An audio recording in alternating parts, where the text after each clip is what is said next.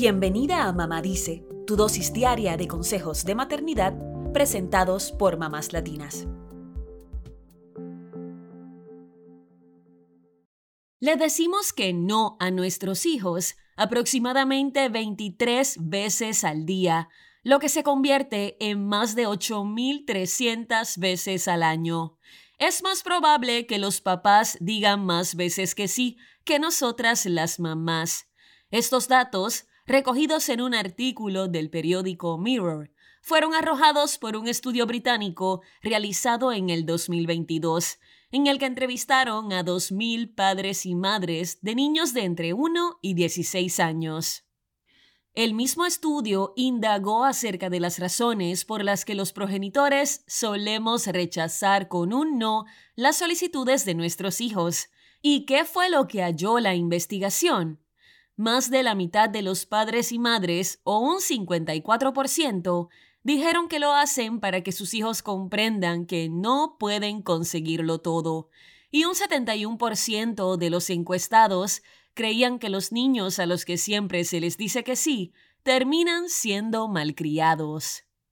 ¿Te sientes identificada con los resultados del estudio? ¿Sueles decirle que no a tus hijos una y otra vez? Pues no estás sola. Muchas veces el no sale de nuestras bocas como una respuesta automática ante la catarata de pedidos de nuestros niños. Así que nos ponemos en modo chatbot, configurado con una sola respuesta posible. No.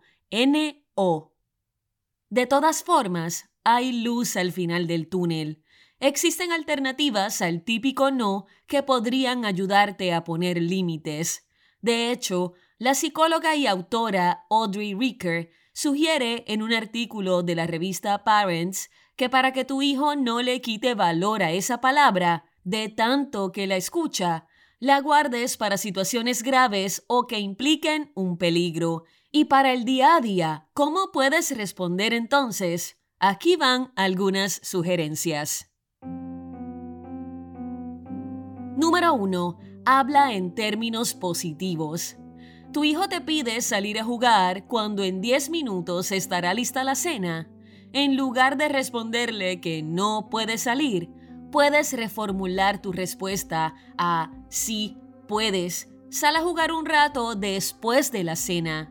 De esta manera estarás ayudando a tu hijo a comprender las reglas y la razón detrás de tu respuesta. Número 2.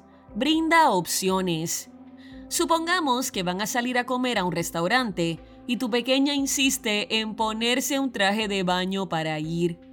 En lugar de rechazar su elección con un drástico no, prueba ofreciendo opciones. Puedes elegir entre este vestido a rayas o este conjunto con brillos. ¿Cuál prefieres? Esto hará que tu hija sienta que también tiene poder de decisión y reduce además las agotadoras luchas de poder. Número 3. Deja de lado el prehistórico no, porque lo digo yo, que soy tu madre.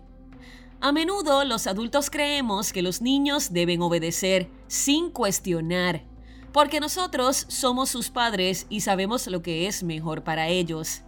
Sin embargo, con este pensamiento no podemos pretender que nuestros hijos sean empáticos ni considerados con el otro, ¿no crees?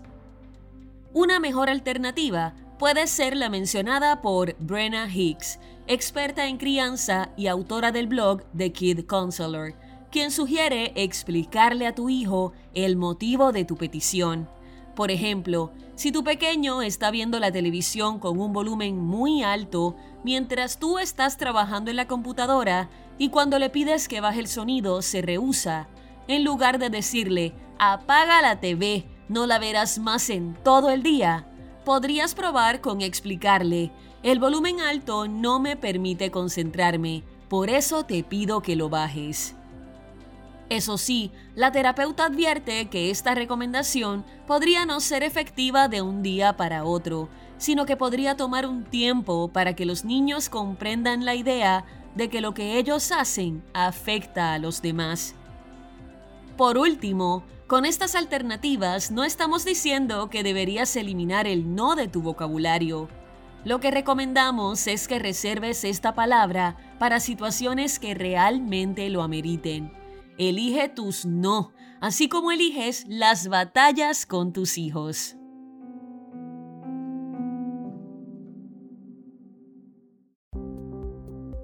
Eso es todo por hoy. Acompáñanos mañana con más consejitos aquí en Mamá Dice y síguenos en mamáslatinas.com, Mamás Latinas en Instagram y Facebook y Mamás Latinas USA en Twitter.